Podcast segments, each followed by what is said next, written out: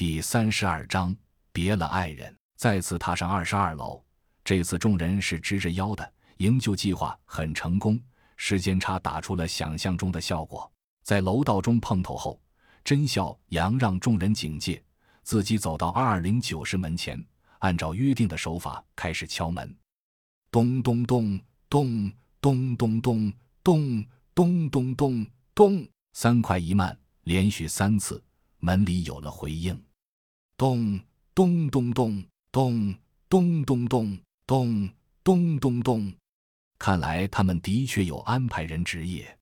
一个声音轻轻问二二五 A，：“ 甄笑阳回答。三三七 G，” 门后响起了推开重物的轻微响动，拉开了保险栓，门打开了，众人鱼贯而入。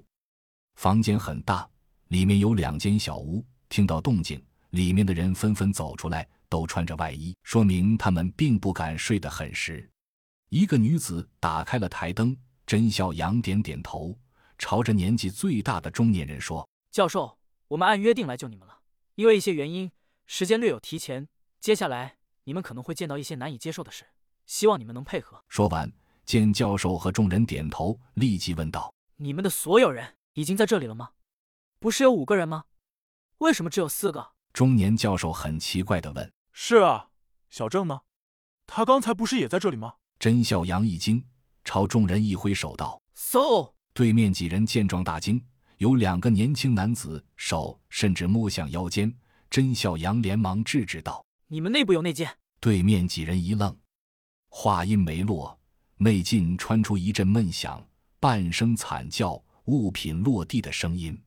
很快，一个头发蓬乱的男子被洛奇提了出来，扔在地上道就是他拿着卫星电话，正要通风报信。：“所有人呆立当场，正要质问，门口的欧阳突然叫道。”我们被发现了，他们已经包围了二十二楼，有重火力，怎么办？这个消息就像一盆冷水，直愣愣扣在众人头上。到底是哪里走漏了消息？想必是这个正行内奸有应急联络手段，或者是他们的哨兵有定时联络规定。但现在想这些已经毫无意义了。火拼的赢面不大，脱离才是关键。地上躺着的内奸突然咳嗽着说放了我，让我走，不然他们进来了，你们都得死。：“众人无语，都有些不知所措。”甄小阳心念电转，突然发现中年教授显得毫不慌乱。甄小阳定下心来道所有人用沙发和柜子继续顶住门，去掉消音器，准备反击。：“欧阳和陈生光一边行动一边问。为什么要去掉消音器？”甄小阳微微一笑道敌在外，我在内，当然要给他们一些惊喜。：“说到这里，回头看着教授问。贵姓？”中年教授推了推眼镜儿。免贵姓吴，你当过兵？甄小阳伸出右手与吴教授相握，却没放开，而是微笑道当过十几年。